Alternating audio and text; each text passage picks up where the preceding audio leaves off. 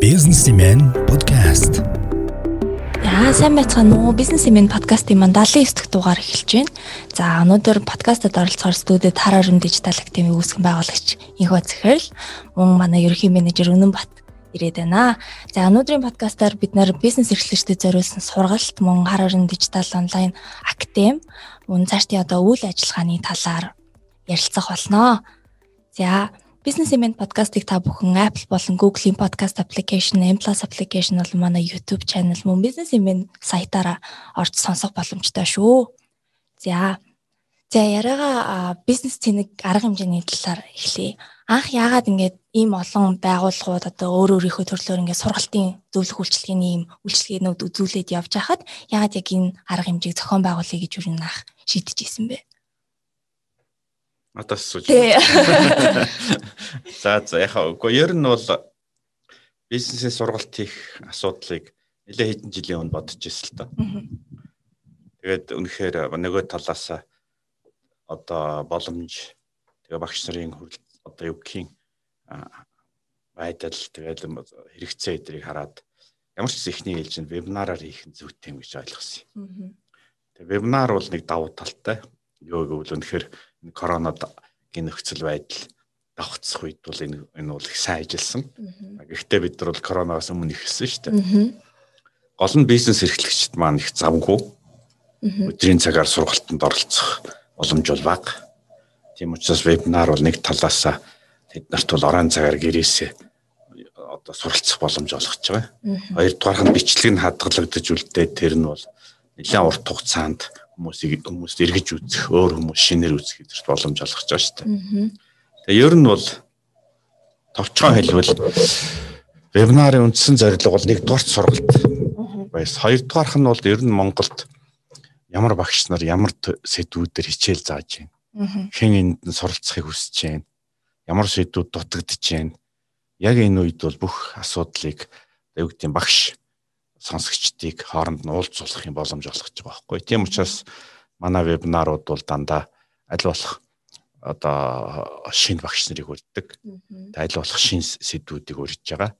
За сүүлийн үед бол яг хуу бид юу хэмтэй сонсогчдынхаа хүсэлтээр за тэг хэрэгцээг нь хараад манай зарим багш нар 2-3 вебинар бол хийж байгаа л та. Тэгээ ер нь бол бизнесийг бол өнөөдөр их олон юм ярилгүй хэлэхэд 30 жил бол энгийнээр хэлбэл манай гахаачдын үед дуусч байна тийм. Бид нар бол бизнесийг бор зүрхээр явсаар агаал ингээл хар практикаар сурлаа шүү дээ. Аа өнөөдөр бол үнэхээр бизнесийг номын дагуу сураад ёсоор нь хийж байгаа ийм залуу үе гарч ирж байна. Тэгэхээр яг энэ ирмэг дээр бол нэг талаас хууч улсуудаа дахиж сургах. Аа нөгөө талаас нь шин залуучуудад мөн бизнесийн талаар ойлголт өгөх яг Монголын бодит байдал. Ийм хоёр зорилгоор л хийж байгаа юм. Аха бизнесийн нэг арга хэмжээ анх бол яг вебинар болоогүй яг анх уулзалт өглөөний уулзалт маягаар явдаг гэсэн тий. Тэр яг анх хизээ зохион байгуулсан. Ер нь анх бизнесийн нэг арга хэмжээ зохион байгуулснаас одоо яг яаж хэлбэр төрсөө өөрчлөөд агуулга бас яаж өөрчлөгдөж явж байна. Бизнесэмээ сэтгүүл тэгээ хамтраад харааран дижитал маань анх яг 2019 оны 5 сард нэг арга хэмжээ хийсэн. Тэгээ тэр нь болохоор нөгөө ер нь л бизнес эрхлэгчдийн одоо жаргал зовлонгоо яриад нэг үзий бүтэн арга хэмжээ болсон. Энэ дээр болохоор мэдээж нөгөө бизнесийн зөвлөхүүд маань ихтгэлээ тавиад үдээс хойш нь инфо цагтл маань бас модератораар оролцоод хилцүүл хийгээд нэг бүтүүдрийн арга хэмжээ болоод тэрнийхаа дараа бид нар нөгөө зохион байгуулалтынхаа ажлыг дүгнж үзээд бас нөгөө ер нь л ингээд сургалтууд тогтнол явах хэрэгтэй юм байна. Баг цагаар ингээд нэлээд одоо ерөнхий сэдвүүдэд жижиглж хүмүүстэй хүргэсэн хэрэгтэй юм байна гэж ярилцаад ер нь бол яг 2019 оны 9 дугаар сараас эхлээд нөгөө анх өглөөний лекц хийж эхэлсэн. Тэр нь болохоор танхимд бас ингээд бизнес эрхлэгчтэй цуглуулад тодорхой сэдвийн хүрээнд яг ингээд нэг нэг тэр тухайн сэдвэр мэрэгсэн одоо зөвлөхийг ураад тэр хүмүүс маань ингээд лекц ороод лекцийнхаа дараа ингээд нэтворкийн хэлбэрээр хүмүүстэйгээ уулзаж ярилцдаг зөвлөгөө өгдөг маягийн. Тэгээд сартаа нэг удаа өглөөний лекц хийж гисэн өглөө эрт 7:30-аас 8:31 цагийн арга хэмжээ. Тэн дээр болохоор хүмүүс нүүр нүрээ харж уулзаад тэрнийхээ дараа нөгөө вебинар сургалтаа яг туршсан бид нар. Тэгээд тэн дээр болохоор тавтлага маягаар эхлээ явж эхэлсэн л дээ онлайнаараа. Яг нь манайхан тэр үед ч одоо нөгөө корона эхлэхчгүй байсан үед жоохон юм онлайн сургалтын даатал хэвшил муутаач байсан үе байсан. Бид нар ч бас дөнгөж анхны вебинаруудаа хийж явахдаа бас техник тоногд хөрөмж зарим юм дээр дутагдaltaй ч юм байсан. Тэгээд сайжирсаар сайжирсаар ерөөсөө 2020 он гараад ер нь ингээ корона чи ирчимжээд хөл хорио тогтоогоод ирээд 3 сараас бид нар яг тогтмол мегмар гараг болгон 19-с одоо хүмүүсийн нөгөө ажлаа тараад бас нэг гэр орныхаа ажлыг зохицуулах нэг боломжтой цаг гээд 19 цагаас нэг 20 цагийн хооронд нөгөө өглөөний лекцээ бид нар дандаа онлайнаар явуулаад ингээ тогтмолжод эхэлсэн. Одоо тэгээд тэрнээсээ хойш мегмар гараг болгон 19-с 20 цаг 30 минутын хооронд ер нь онлайнаар ингээд төрөл бүрийн сэдвээр тухайн одоо яг вебинарынхаа дараа бид нөгөө хүмүүсээс санал асуулга авч байгаа. Ер нь ямар сургалт хэрэгтэй вэ? гээд ямар зөвлөхөр хичээл заалгамаар байна гэд тэр хүрээндээ яг уу бас саналыг аваад бид нар бас нөгөө багш нартайгаа холбогдож зөвлөхүүдээ санал тавиад ингээд бизнесийн нэг арга хэмжээ нь одоо ингээд тогтмол болоод явчихнаа. Аа. За оны өмнөхөн одоо актем зэг, карагором зэг дижитал гэдэг одоо бизнесийн нэг вебинар маань байршдаг онлайнаар оролцох боломжтой юм сургалтын онлайн платформыг нэвтрүүлсэн тий. Тэгэхээр одоо энэ сургалтын талбарын давуу тал нь юу юм? Ер нь цаашид яаж хөгжих зорилготойгоор энэ онлайн талбарыг одоо нэвтрүүлсэн бэ? За энэ дээр болохоор бас л вебинараа хийгээд бид нар нөгөө хүмүүс маань яг тухайн цагтаа бас орж амжаагүй бичлэг үзэхүү яах вэ давтах уу яах вэ хийвэл бас зарим сандраад би хоцорчлоо гэж уцтдаг.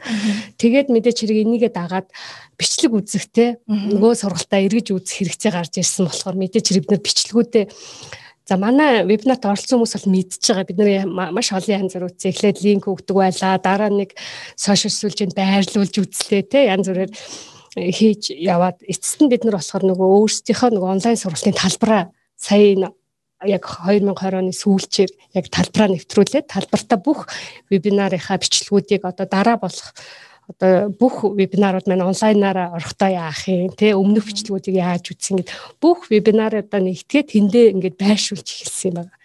Тэгээд одоо болохоор академи зэг каракурум зэг дижитал гэд орохоор манай нөгөө бизнесийн Ерөөсөө л бизнес эмэн сэтгүүл болон хар харамд ижил хамтарч хийсэн бүх сургалтууд маань тэн дээр бичлэг хэлбэрээр байршсан. Одоо дараа дараагийн мегмар арга болгон явагдах сургалтууд маань бас тэнд зарлан тавигдаад ингээд явдаг болсон байгаамаа.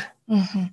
Давуу талын хувьд яагаад яг ийм платформыг сонгосон бэ? Ер нь цаашдаа ямар одоо ийм талбар болгож хөгжүүлэх гэж ан зөвхөн одоо манай бичлэгүүд ороод яваад ах юм уу эсвэл одоо курсууд орох юм уу? Ер нь бол нэг 2 3 давуу тал үүсэж байгаа. Нэгдүгээр нь сая үнэн бат хэллээ. Бид нар бол одоо нэгдсэн стандарттай нэг талбар үүсгэж байгаа. Тийм учраас нэг вебинарт орсон хүн дараа дараагийн бүх вебинарыг яг адилхан аргаар үзээд явах бүрэн боломжтой. Хоёрдугаарх нь бол үнэхээр бичлэг шүү дээ. Хүн бол цагаа зохицуулж чадахгүй нөө телевизийг ухрааж үздэгтэй адилхан л вебинараа ухрааж үзэж болно. За гуравдугаарх нь бол одоо бидний дараагийн төлөвлөгөө байгаа энэ бол нөгөө хамгийн олон хүмүүсийн сонирхож байгаа хэрэгцээтэй ийм вебинаруудыг ажмаар сургалтын онлайн курсууд болгож хувирах юм. Тийм учраас энэ бол ер нь үндсэндээ цаашдаа ирээдүйд бол онлайн курсуудын платформ. За дөрөвт нь бол бид нар вебинаруудаа багцлж эхэлсэн. За жишээлбэл санхүүгийн вебинар гэдэг одоо 5 6 ижил төрлийн одоо юу гэх санхүүгийн чиглэлийн вебинарууд менежерүүдэд зориулсан, маркетерууд зориулсан гэдэг Тэгэхээр хүмүүс бол одоо аажмаар зөвхөн өөрийнхөө төрөлдсөн чиглэлүүдээр илүү их мэдээлэл олох боломжтой. За хамгийн чухал төгсгөлт нь хэлэхэд бол бид нар бол вебинарыг заавал хүн болгон нэг нэгээр нь үзэх албагүй. Жишээл манайд гişүнчлэлээр хэлсээд одоо яг л Netflix, Univision-тай адилхан. Хэлбэл тогтмол жилд нэг төлбөр төлөөд манай бүх вебинаруудыг хязгааргүй үзнэ.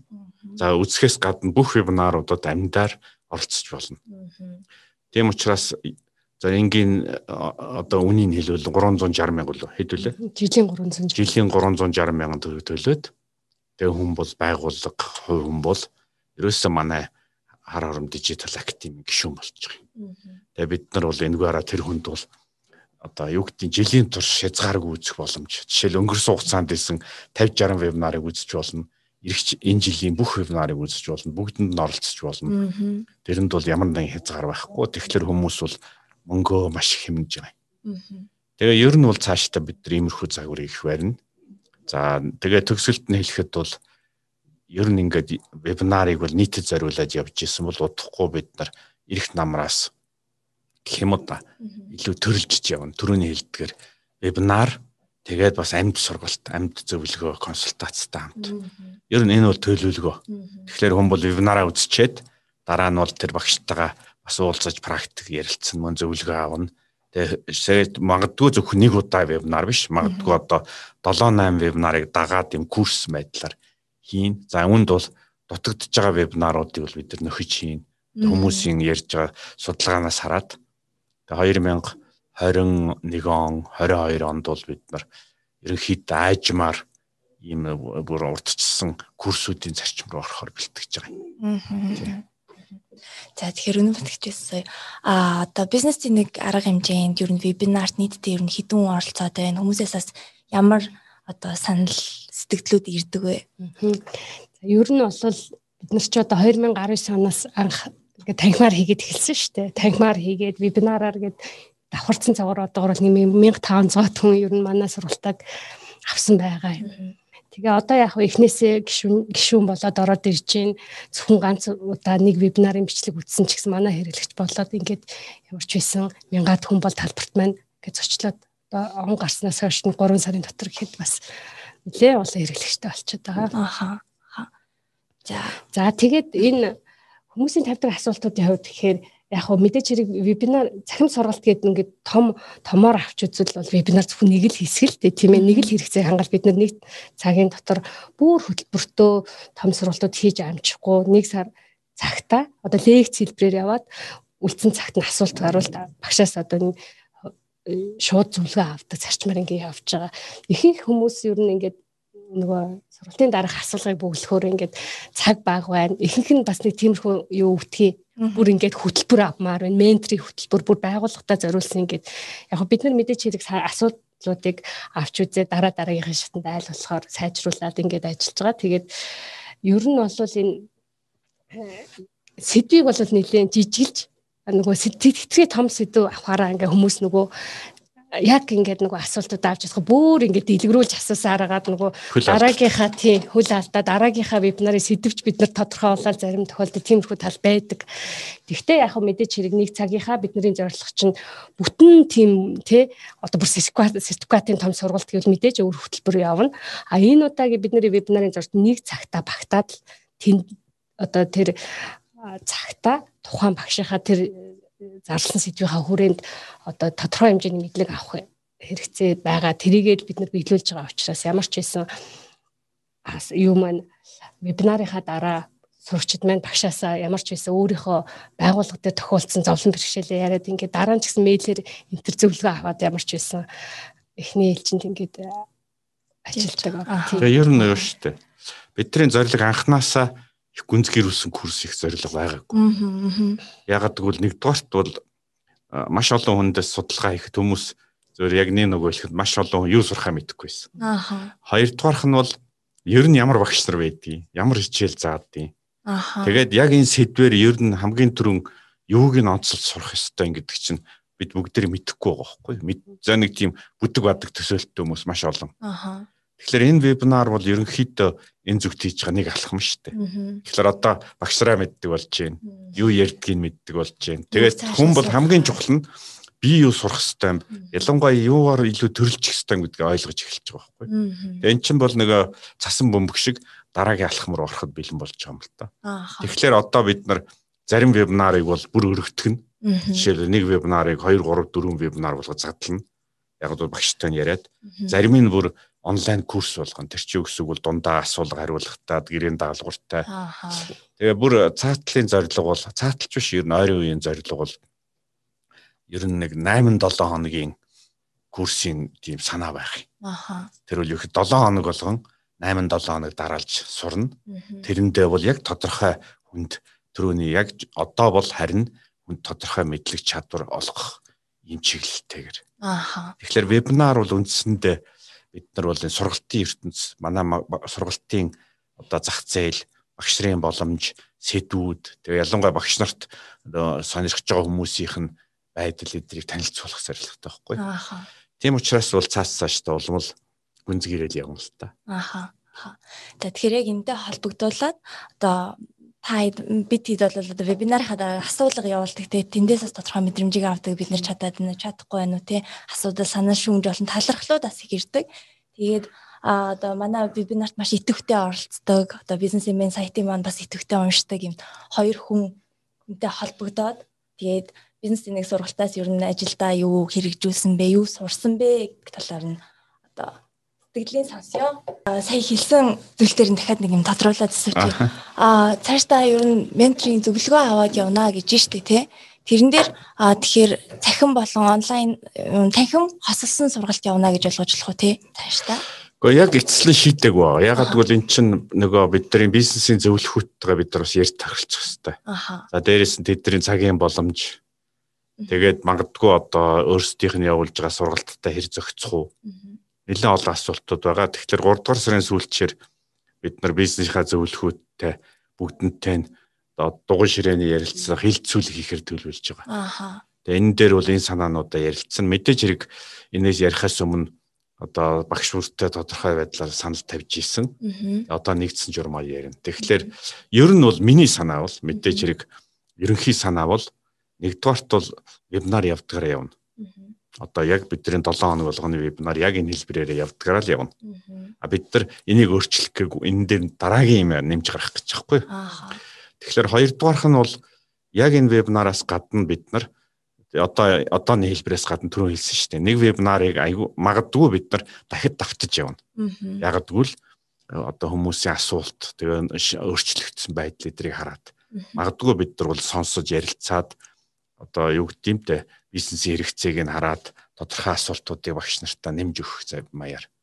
Тийм учраас вебинаруудыг бол илүү сайжруулж явна гэсэн үг. Тэгээ түрүү хэлсэн одоо курсууд хийнэ гэж. Тэгэхээр ерөнхий санаа бол хүмүүс бол ингэж хэлээд байгаа юм. Үнэхээр ингээд эхний 1000 гаруй хүн ингээд 1500 хүн вебинарт суучлаа шүү дээ. Эдгээр бол юу гэж хэлж байна гэхэлэр одоо дараагийн юм а гэж байгаа байхгүй. Тэгээ дараагийн юм нь юу байх вэ гэхэлэр хоёр юм хэлж байгаа. Үнэн бац тийм хэлж байгаагаар нэгдүгээрх нь бол судалгаар нэгдүгээрх нь тэр хүмүүс бол илүү гүнз хэрүүлж сурыг. Одоо зөвхөн одоо нэг удаа ойлголоо юу сурахаа мэдлээ илүү гүнз хэрүүлж сурыг. Хоёрдугаарх нь бол яг одоо чиний хэлж байгаа шиг одоо тодорхой зөвлөгөө авъя хэлбэрүүдэд бүр нэмье гэж тийм. Тийм учраас зөвөр ерөнхий хандлага бол бидний бодож байгаагаар бол 7 хоног болгоны онлайн хичээлүүд явдгаар явна. За дундуур нь бол практик гэж манайхан нэрлэдэг воркшоп гэд нэрлэдэг те ийм семинарч гэд нэрлэдэг штэ. Ийм байдлаар одоо бизнесийн зөвлөхүүдтэйгээ ярилцсан тодорхой асуудал ярина. За тэгээд мэдээж хэрэг бүр асуудлууд нь одоо юу гэдэмтэй яг консультац өгөх хэлбэрт бол илүү зөвлөгөө өгөх хэлбэр рүү орно. Гэхдээ яг тэр зөвлөх одоо юу гэдгийг сонсогч оюутан хоёр хоорондоо ямар зөвлөгөө өгөх нь бол бас тэр хоёрт нээлттэй шүү дээ. Тэрэнд бол заавал бидний дүрмээр явах албагүй. Нэг нь танилцуулаад ярилцаа орчиж байгаа учраас. А гэлээ гэхдээ нөгөө талаас бид нар одоо юу гэдэг нийт хэрэгцээг хараад олон хүний хүсэж байгаа тим чиглэлүүдэд зөвлөгөө өгөх одоо зөвлөх багш нар консультантууд, коучуудыг бол мэдээж ярилцсан л та. Тийм учраас ингийн дүгнэлт хэлбэл ямар ч гэсэн энэ үйл ажиллагаа 2-3 дахин олон төрөл олон уншичтай болно л дээ. За тэгэхээр яг одоо хар орон дижитал актем одоо энэ онлайн платформ маань цаашдаа одоо ийм ийм үйлчлэгийг нэвтрүүлнэ гэж байна. А зөвлөх үйлчлэгээний байгууллага сургалтын байгууллагуудын хувьд одоо ямар төлөвлөгөөтэй байгаа одоо жишээ нь юу гэдгийг тэр сургалтуудыг ч гэсэн байршуулах юм талбар болох уу? Эсвэл зөвхөн манай сургалтууд байршиж явна гэсэн үг үү? Хамтарч ажиллах тал дээр. Ер нь бол бүрэн чөлөөтэй. Өөрөөр хэлбэл э, тухайн багшийн өөрийнх нь хүсэлтээр хоёр янзын хэлбэр байж болно. Нэг нь бол тэр багш 100% өөрөө бүх онлайн курсээ бэлдээд зөвхөн манай дээр байршуулж болно. Өөрөөр хэл номын дэлгүүр шигтэй зарж байгаа юм шиг. А нөгөөх нь бол бид нар түрүү хэлсэн шүү дээ. Багш одоо вебинарууд тодорхой бизнес зөвлөхөд ярилцаад дараагийн курс вебинарыг бол хамтарч боловсруулна. Тийм учраас ер нь бол яг тэр ингээд заавал хязгаарлагдах зүйл байхгүй. Эцсийн бидний зорилго бол тэр бизнесийн зөвлөхүүд а нөгөө талаас тэрийг сонсохыг хүсэж байгаа, зөвлөгөө авахыг хүсэж байгаа хүмүүсийг холбох үүрэгтэй. Тийм учраас платформын өөрийнх нь боломж бол бүрэн нээлттэй. А тэндээ ганцхан шаардлага тавьж байгаа юу гэвэл тэгэхээр бичлэгийн чанар, дууны чанар, за дээрэс нь тэр одоо агуулган зах зээлийн хэрэгцээнд нийцэл байх хэрэгтэй шүү дээ. Тэгээд нөгөө талаас бол бид нар бол тэр багш нарт бол видео хичээлийн аваад мөнгө төлбөрийн бүгдийг одоо авч өгнө. Өөрөөр хэлбэл тэр багшаас бол зөвхөн контент л асуух байхгүй. За бас нэг зүйл бол ер нь энэ сургалтанд оролцсноор бол энгийнээр хэлбэл одоо бидний мөрөөдөл бол одоо юу гэдэг сургалтын наран тул захал үүсгэх хэрэгтэй. Энэ дээр багш болгон одоо өөрийн лангуутай өөрийнхөө хичээлийг зарна үз. Тэрэн дээр жишээлбэл юу зарах, яаж зарахт нь сайхан сан боролцоод идэггүй шүү дээ. Тэр шиг бид нар бол нэг оролцоод байх зүйл байхгүй. А ганцхан зүгээр багш нарын нэг хүсэлт байдیں۔ Юу гэхээр стандартаа их өндөр барих хэрэгтэй гэж. Ягаад гэвэл ерөнхийдөө хүмүүс нийт нөгөө татагдж байгаа хүмүүс чинь манай сургалтын платформ чанараас хамаарна. Тийм учраас бид нар айжмаар чанараа нэмж явах юм бодолтой л байна. Ааха. А бас нэг зүйл сонирхолж хэлэхэд бол одоогоор бид нар амлж чадахгүй байгаа. Гэхдээ бол ер нь ирэх намраас бид нар гадаадын хичээлүүдийг орчуулж тавина бас. Товчор хэлбэл гадаад багш нарыг оролцуулах юм алхмууд хийж эхэлнэ. Та ер нь бол бизнесийнхнийг уулзах цэг болгоно гэж одоо дижиталаар санаачлагыг одоо санаачлаад явж байгаа тий. Тэгэхээр яг энэ санаачлагын тухайд бас одоо энэ одоо юугаараа и Монголиа шиг тийм ийм бусад дижитал цахим том санаачлагаас юугаараа өөр юм. Тэгээд бас энэ дижитал хар арам дижитал академи маань бас энэний нэг хэсэг болж байгаа тий. Бизнесийнхнийг холбох, хамт төрөлжүүлэх, хамтран ажиллах, сургах гэдэг энэ бүх төрлийн эмцэг болж байгаа. Тэгэхээр энэ санаачлагын ажил яг ямар төвшөнд явж байна вэ? Ер нь бол компани нэр маань хар хором шүү дээ. Хар хором дижитал. А ягаад дижитал нь ардаа байгаа гэвэл орчин үеийн домен нэрнүүд ардаа дижитал гэж бичигддэг. Аха. А ер нь санаачлагын маань нэр нь яг эсрэгээр дижитал хар хором. Тэгэхээр компани нэр санаачлагын нэр хоёр бол үг нь солигдсон байна гэсэн үг шүү дээ. Байраа солигдсон. Гэтэ санаа нь яг адилхан. А ер нь энэ санаачлагын одоо юу гэх санаа гэх юм одоо энэ бол 2 3 4 5 жилийн өмнөөс үүссэн. Тэр бол үнэхээр Монголын бизнесийнхэн дараагийн төвшөнд гарах хэрэгтэй одоо илүү хамтарч ажиллаж төрөлжиж одоо багийн тоглолт хийж зөвхөн дотоодын зах зээлд төдөө гадаад зах зээлд гарах хэрэгтэй. Энэнд нь бол дэмжлэг үзүүлэх энэ ажлуудын нэг талаас мэдээллийн технологийн талаас нөгөө талаас одоо энэ цаасан сэтгүүл мэдээллээр хангах замаар. Тэгэхээр бидний барьж байгаа үндсэн философи бол хингийн. Эхлээд бүх зүйл холбогддог. Дараа нь хэлхэлддэг. Хэлхэлт нэгдэг чинь команд бол тоглоно гэсэн үг шүү дээ. Тэгээд бол төрөлждөг. Тэгээ бүтээмжинд дэвшилдэг. Тэгээ өрсөлдөх чадвараа сайжирдаг. Тэгэхээр Монголын нөхцөлд бол бид нар үнэхэр дэлхийн зах зээл дээр гараа ер нь цаашдаа сайн явъя гэвэл төрөлжөхөөс өөр зам байхгүй. Төрөлжингууд зах зээл томордог. Яагаад тэгэхээр хүмүүс бол энийг гайхаад яагаад төрөлжлөөр томордсон гэж. Яагаад гэвэл бид гурав жишээлбэл одоо Мишель Үнэнбат инх бат гурав яг адилхан юм хийж байгаа л гурвал одоо юу гэдэг нэг одоо гуруула гурван адилхан тарагтай, гурван сүйтэй, хуучин монгол маягаар те гурван аригтай байсны оронд чи зөвхөн сүүгээ хийгээд би зөвхөн таргаа хийгээд үнэн бат зөвхөн аригаа хийвэл үнэн батын зах зээл 3 дахин томсон шүү дээ. Ягаад гэвэл урд нь бол бид нар биеиндээ зарддаг байсан. Дээрээс нь бол ер нь төрөлжөөд эхлэхлээр одоо яттай та бусад оронд төрсөлдөх боломж үүснэ. Тэгэхээр төрөлжилтийн хамгийн хоёр дахь давуу тал бол нэгэн төрөлжөөд эхлэхэр бүтээмж дэвшилдэг нэгэнд бүтээмж дэвшлэхлээр өрсөлдөх чадвар дэвшилдэг. Тэгэхээр энэ замаар бол бизнес явна. Гэхдээ энийг яаж эхлүүлэх вэ гэхээр зөвхөн сургалт одоо сурчлагаагаар энийг хүнд яриад ойлгуулад тэгээч гэдэг ах нь биш шүү дээ. Үүний тулд бид нар нэгдүгээр компани систем болгох хэрэгтэй юм байна. Хоёрдугаарх нь үнэхээр хоорондоо хэлхэлдэхийн тулд хоёр систем болсон компанид хэлхэлдэнэ. Яг гэвэл чанар стандарт найдвартай ажиллагааны асуудлууд гэдэг маш олон асуудал байна шүү дээ. Тэгэхээр бизнесийн эзэн өөрөө компанийхаа одоо юу гэдгийг чанар, стандарт, тогтвортой ажиллагаа дэрийг хянж чадахгүй бол бус түнтэй хамтарна гэж байхгүй шүү дээ. Тийм учраас хоёр систем болсон компани нийлж тагч систем болдог. 10 систем болсон компани нийлж систем болдог. А бид нар гадаадын зах зээл, дэлхийн зах зээл дээр гарна гэдэг чинь үнэн чанартай дэлхийн ийм сүлжээнд бас гişүүнээр өөрөлдвөл илүү том төвшний системд элсэж байгаа байхгүй.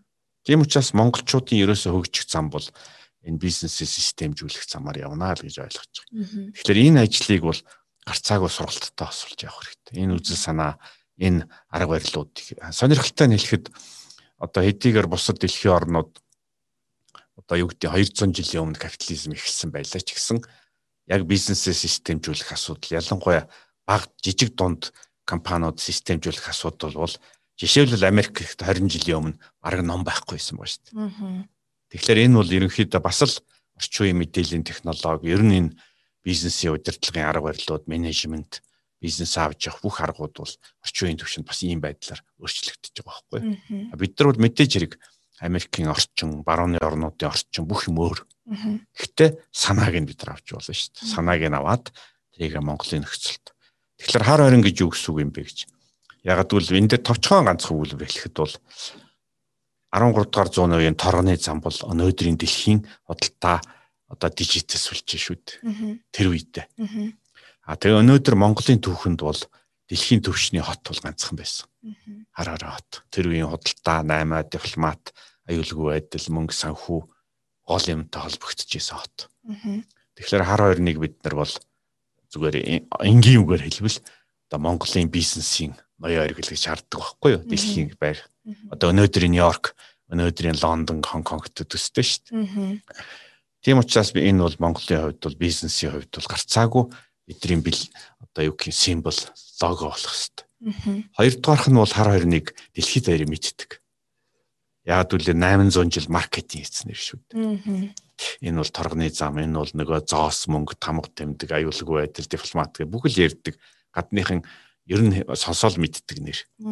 Тэгээ Монголоос иймэрхүү дэлхийн брэнд бол 5 байдаг. Түүний нэг нь багхгүй.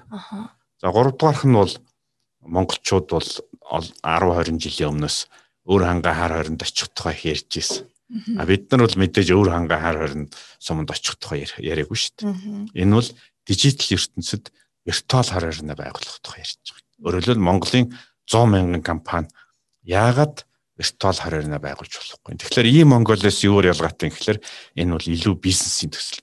Бизнесийн одоо юу гэх юм одоо юу гэх юмтай нэг тийм загвар сэтгэлгээний те. Одоо бид нарт бол өөрийнхөө зорилгыг тодорхой нэгэн зураг дүрсээр харах хэрэгтэй шүү дээ. Түүнээс манан бодон тайм яриад иж болохгүй. Тэгэхээр хар хорин гэдэг бол бизнес утгаараа. Тэгэхээр нэг талаас засгийн газрын дижитал засгийн газрын төслүүд байгаа. Нөгөө талаас дижитал боловсролынх байгаа. Дижитал эрүүл мэнд эдэргээ байгаа шүү дээ. Яг түүнтэй адилхан бизнесийн ерөнхий концепцийг бид нар дэлхийтэй холбогдох төвшөнд хар хорин маягаар төсөөлж хийж байгаа юм. Тэгээ энийг хийж байгаа анхны алхмууд нь бол энэхэр бизнес эмэн сэтгүүл сайт тэгэл бидний хийж байгаа сургалтууд шүү дээ. Тэгээ яажмаар бол хар хорин гэж юу гэсэн юм бэ гэвэл маш олон хүн асуудیں۔ Яг юу гэсэн юм гэвэл бид нар ерөнхийдөө бизнесээ системжүүлнэ. Том систем байгуулна, дэлхийн системд орно. Хэлбэл бид нар Монгол улсынхаа хөгжлийг стратегийн хувьд, алсын харааны хувьд системийн төвшөнд харж явах хэрэгтэй л гэсэн юм санаа. Байгууллагуудыг холбох тал дээр яг одоо ямар зарчмаар ажиллана гэсэн үг. Одоо айгүй олон газраас холбогддог танаас зөвлөгөө авъя гэж маш их холбогддог. Ер нь бол танаас л юм сонсох сонирхолтой хүмүүс айгүй их байдаг. Тэгэд энэ бол энэний тухайн асуудал биш. Бид нар ингээд нэгдэхийн тулд яг одоо жижиг дунд одоо бизнестэй хүн байлаа гэхэд өөрийнхөө хувьд одоо та хэллээ сая бизнесээ системчлэх хэрэгтэй гэж. Үүнээс гадна яг яг яах хэрэгтэй? Ямар зарчмаар ажиллаж бидний цуглана гэсэн үг?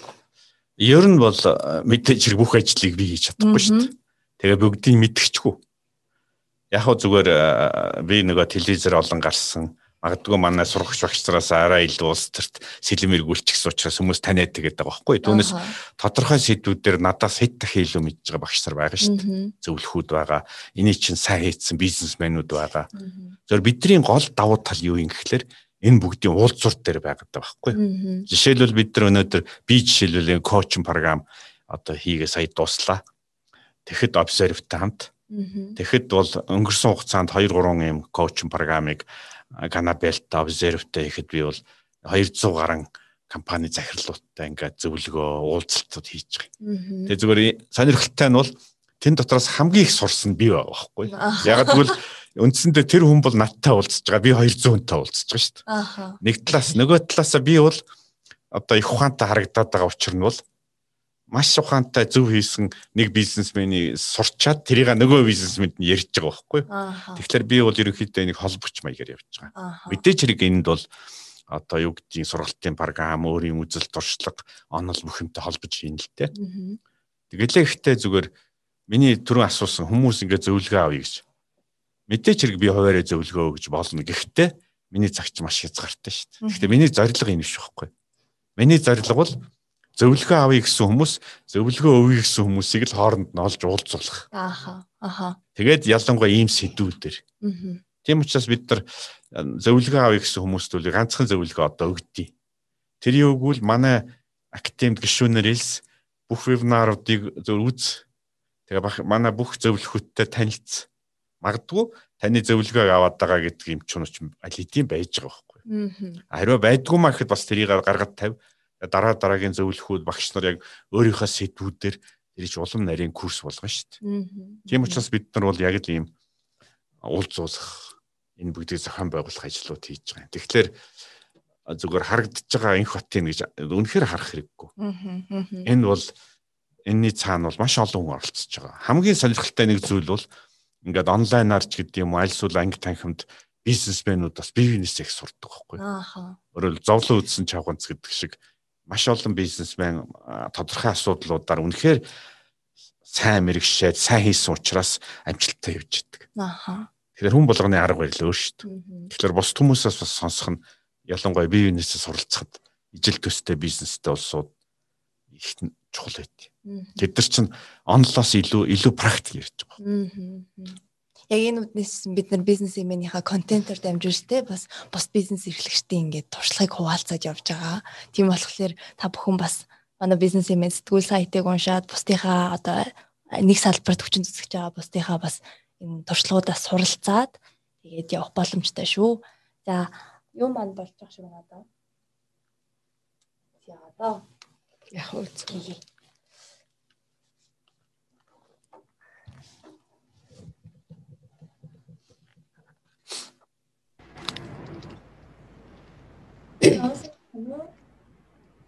Байна уу? Аа байна. Байна уу? Байна. Байна. Сонсогдож байна уу? Сонсогдож байна, сонсогдож байна. Одоо сонсогдож байна. Аа сайн байна уу? Аа сайн байна уу? Яа. Эхлээд өөрсдийгөө танилцуулах уу? Ямар бизнес эрхэлдэг вэ? Аль салбарт ажилладаг вэ? За сэд базраас эхлэх үү? За сайн байна. Сайн байна. Миний яриа сонсогдож байгаа юу те? Сонсогдож байна. За. За би эхлээд өөрийгөө танилцуулъя. Аа манай би болохоор Global Bridge гэдэг компанид гүйцэтгэх захирлаар ажилладаг. Манай компани болохоор FMCG буюу өргөн хэрэглээний барааны зах зээл дээр ажилладаг компани байгаамаа. За тэгээд би 2020 оноос эхлээд аа дижитал академийн гишүүнжлийн багцыг аа бүтэн жилээр сонгоод ингээд суралцаад явж байгаа хүн байгаамаа тий. За тэгээд баг нэг 10 хэдэн вебинарт би оролцож сургалт авсан. За тэгээд энэ чинээс одоо миний хамгийн гол авсан олж авсан мэдлэг гэдэг үл одоо одоо сүүлийн үеийн мэдээлэл технологийн ололт амжилт шийдэл боломжуудыг бизнестэй хэрхэн нэвтрүүлэх тийм ээ тэр тал дээр нэлээд маш их шин санаа, шин боломж биднэрийг олж авсан, шин мэдлэг олж авсан тийм амжилттай байгаа. Аха. За тэгээд бас бизнесээ яаж системжүүлэх үү, яаж хувь хүнээс хамаарсан хамаарахгүйгээр тогтвортой, системтэй бизнесээ яаж явуулах вэ, тийм ээ? Тэр төлөлийн мэдлэг, тэр төлөлийн мэдлэгийг нэлээд олж авсан тийм амжилттай болж зурх хөштэй Аха. Тийм болсон байгаа. Тэгээд та бүхэндээ бас энэ бизнес гэдэг энэ арга хэмжээ санаачлаад ингээд ажиллаж байгаад маш их баярлалаа. Баярлалаа. Танд бас баярлалаа. За. За нөгөө оролцогч маань л төгсөн байна. Аманкэлт. За та ямар бизнес эрхэлдэг вэ? Өөрийгөө товчхон танилцуулна уу? Аа сайн байна уу? Ахын өнөөдөр минь хүргэе. Сонсогч байна. Сонсогч байна. Аа за. За намайг Аманкэлт гэдэг. Аа би одоо Евромонад стандарт компани үүсгэн байгуулагчаар ажиллаж байгаа. За өөрөө болохоор өөр мэрэгчлээ.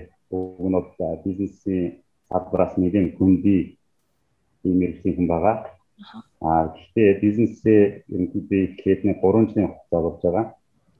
Аа анх бизнесийг эхэлж байхдаа яг тэр үедээ дашрамд нэг тараад энэ бизнесийн миний анхны дугаар нь ингээд хэвлэжсэн нэг аа одоо Facebook дээр явж хараад энэ нь бол дажим сэтгүүл юм байна. Бас инфатхуа энэ сэтгүүлийг бас үүсгэн байгуулж байгаа гэхээр нь бас олзуурхаад инфатхуаг бас байн сонсдог. Аа ерөнхийдөө бас өөрөөс ингээд би чинь сургууль аваа гэсэн одоо зөндөө одоо сургууль одоо сонин сэтгүүлтэй аа телевиз гэж сая өөрөө бас хийж ах шиг ерөнхийдөө ер нь бол нийтийн сүлжээгээрээ дандаа тэр хүний яриа хийж байгаа зүйлүүдийн бүгдийг одоо анхааруултаа сонсож ингэж явдаг байсан. А жишээлбэл бол одоо энэ сэтгүүлээр бас инфатхуагийн ярьсан ингээд дүүгэрлээд ингэ даваад байдаг. А энэ сэтгүүлээр 2018 онд хэвлэгдсэн юм юу байсан.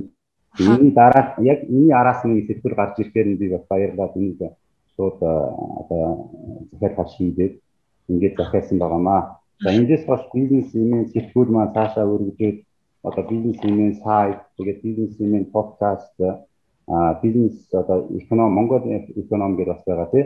А мөн бизнес вебинар гэдэг ингээд сүүлрүүгээ бас нэг цогц а одоо бизнес хийхэд ийм одоо төрөлжөөд одоо цаашаа улам хөгжөөд ингээд янз бүрийн одоо уншигч одоо хэрэгжлийн одоо цотын тийм давтагдчихгүй юмудаар ингээд баярлуулсан тийм олдор тусдаа нэгэн олон арга хэмжээнийг зохиол зохион байгуулдаг болохоор бас тав хүнтэй баярлсан талархснаа илэрхийлээд энэ зүйлүүд одоо энэ төслүүдийг хэрэгжүүлж байгаа бизнес медиа компани, экономи медиа компани, хар хорон дижитал түүний одоо үүсгэн байгуулагч нар тий үнэн бат хатта бих баяр хатта гэж одоо та бүхний хамт олондоо цааш нь эрхэм дургуутын амжилт.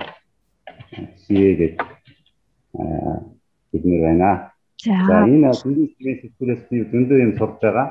А энэ болохоор зөвхөн шинээр бизнес эхэлж байгаа хүмүүс биш одоо бүр одоо захирлуудад те янз бүрийн одоо албаны дарга техник одоо олон ажилтны хүртэл энийг судлаад дотроос нь янз бүрийн мэдээлэл авах сүүлийн үед ялангуяа дижитал руу шилжүүлж шилжиж байгаа энэ бизнесийн талаар бас нэгэн олон мэдээлэл мэдлэг авах ийм боломжтой зүйл байгаа. Энийг бас цаашдаа улам их хөгжиж одоо хүмүүсийн хэрэгцээнд одоо нийтсэн одоо Монголын оюуны манлайчдыг төрүүлсэн хэмжээний сэтгэл болон гэдэгтээ одоо ихэж найдаж байгаа тав хүний ажилд амжилтсэе. За баярлалаа. Нэг асуулт байна. За. Хоёр манай зочноос. Яг манай ажлыг сайжруулах нэг нэг зөвлөгөө өгөөч. Яг тодорхой. Яг юу хийчихвэл арай сайжирчмаар байна. За миний хувьд бол а ер нь бол миний хэрэгцээ шаардлага бол нэлээд ер нь бүрэн хангаж байгаа гэж үзэж байгаа хэрэг. Миний хувьд нэг зүгээр нэг санаа байна. А анх инкод захирал улс төрөөс хөндөрөөд гэдэг таны ярилцлагыг уншижсэн. Бас дижитал сургууль гэд байгуулнаа гэд ярьжсэн. Тэгээд тэр үнийг тухайн үед бол нэг төсөөл багтаа байсан. Одоо тэгээд яг боддоор одоо хараад үзээд үнэхээр за дижитал сургууль гэж ийм ач холбогдолтой ийм сургууль байт юм байна гэд та нэлээд хэдэн жилийн өмнө тэгж ярьж байсан. Тэгээд харин яаж энийг одоо энэ цаг үеийг одоо ийм цаг үе ирэхийг олж мэдээд ингээд яасан тухай үед би л гайхчлаа л та. Тэгээд яг миний хувьд бол зүгээр ерөнхий боловсролын сургууль дунд анги ахлах анги руу бас энэ дижитал сургуулийг нэвтрүүлвэл зүгээр юм болов уу гэсэн зүгээр миний хувьд бол бүр тийм ээ. Заавал хүүхдүүд тэгж танхимд очиж суралцаж тех юм биш тийм ээ. Өөрийнхөө хүснээрээ тэгээд хүүхдүүд өөрийнхөө сонирхсон чиглэлээрээ ингээд дижитал сургуулаа сонгоод ингээд өөрийнхөө ирээдүйг бүтээгээд явбал бас зүгээр юм болов уу тэр тал дээр та бүхэн бас бод санаж байгаа зүйл байгаа лөө. За тийм л санаал миний хувьд. Аа баярлалаа. За таны хувьд? За миний хувьд болохоор одоо бизнес энэ танаа хэрэгжүүлж байгаа төслүүд болохоор ихэнхдээ нөгөө бизнес эрхчлэлтэр шиглэж байгаа шүү дээ. Одоо компани жижиг дунд бизнес эрхчлэлтийн хоорондын одоо гүр болж байгаа тэр тал дээр болохоор миний бол нэгэн хангалттай бид бас нөгөө багш нараа таниад олон янзын төслөрүүд хэрэгжүүлж байгаа одоо жишээ одоо сэтгэлийг хэлж байгаа энэ одоо главатын одоо энэ төсөл захиралтай ч гэсэн тийм ингээд одоо хоорондоо ингээд бас нэг ингээд танилцаад ингээд явж байгаа байхгүй а гэхдээ нэг зөвхөн миний санаад одоо хувийн хөвчлүүд хоорондоо ингээд холбогдож байгаа боловч тэр хувийн хөвчлүүдийн одоо дуу хоолой янз бүрийн одоо санал тий одоо шүүмж юм уу одоо тэрийг төр засалтаа хөргөх одоо төр засах хувийн хөвчлийн хоорондын бүр болох тэр дээр бас ажил хэрэгжүүлбэл бас зүгээр юм болов гэж бодоод байгаа. А энэ чиглэлээр бас нэг худалдаа ажлын танхим юм уу тий а өөр одоо хөрөнгө байгууллагууд одоо хэдийн байгаа ч гэсэн яг мэдлэг одоо мэдээлэл талаас нь одоо бизнесийн одоо энэ оюуны талаас нь одоо төр засалтай холбох янз бүрийн одоо улс төрийн одоо талаасаа биш тий одоо ерөнхийдөө тийм боловсролын талаасаа улс төрийн одоо төр засгийн дуу хоолой хүмүүсийн дуу хоолой болоод төр засалтай тийм харилцаа одоо гүүр болох бас нэг нэг гадны сайжруулах одоо цаашаа өргөжлүүлэх боломж байдгийн болов энэ төр нэг санаа байгаа санал байгаа. А дараагийн санал болохоор инкубатор маань өөрөө бас боловсролын талаар их юм ярьдаг шүүмжлдэг бас нэгэн олон нэг одоо төр засалтай бас нэгэн одоо чихэнд нь одоо хилдэг байгаа. А энэ одоо танаа хэрэгжүүлж байгаа юу болохоор зөвхөн бизнестэй холбоотой бол дараа нь тэрний одоо хажууд нь одоо ингээд тусгайлаад ч юм уу салбарлаад тийм одоо ерөнхий боловсролын одоо салбар руу чиглэсэн тийм бас төсөл хэрэгжүүлэх юм бол бас амжилттай болох юм болов уу гэж бодож байгаа. Ийм хоёр санал байгаа. За баярлалаа. За санал хэлсэнд баярлалаа. Тэгээд би өөрийнхөө бас нэгэн тийм тодорхой санал учраас би бас өөрийнхөө хариу өгье. Үнэхээр бид нар бол ерөнхий боловсролын чиглэлд одоогоос 7 8 жилийн өмнө энэ бидний санаачлахын өмнө нэг хэсэг ажилласан шүү дээ. Тэгээ хаан академийн 1000 гаруй хичээлүүдийг орчуулсан. Өнөөдөр хаан академи гэдэг дэлхийн хамгийн том онд сургуулиуд багш нарт зориулсан сайт бол дэлхийн 20 гаруй хэл дээр байдаг. Түүний нэг нь бол монгол хэлээр болсон. За мэдээж тэрнээс хойш 5 6 жил өнгөрлөө олон хичээлийг сайжруулах шинжлэх хэрэгтэй. Гэхдээ бидний энэ бизнесийг сургах санаа маань үндсэндээ тэндээс гарсан юм. Хэлбэл гон сургуулийн багш нар. Зүгээр сонирхолж хэлэхэд бид нар бол үнэхээр боловсролыг их өөрөөр ойлгож ирсэн юм байлаа. Би бол инженер хүн олон дээд сургуулийн багш нарт заад хичээл зааж байсан болохоос дунд баг сургуулийг бол мэдэхгүй байсан. Тэгээ хаан академийн хичээлүүдийг хийхэд нэг их сонин нээлт хийсэн онлайн сургуулийн давуу тал. Юу гэхээр манай үндсэн суралцагчид бол хүүхдүүд биш аав ээж нар ах дүү нар нь байсан байхгүй. Хүүхдээ гэрийн даалгавар хийхин тулд өөрийнхөө 20 жилийн өмнө мартцсан юмнуудаа эргэж үздэг.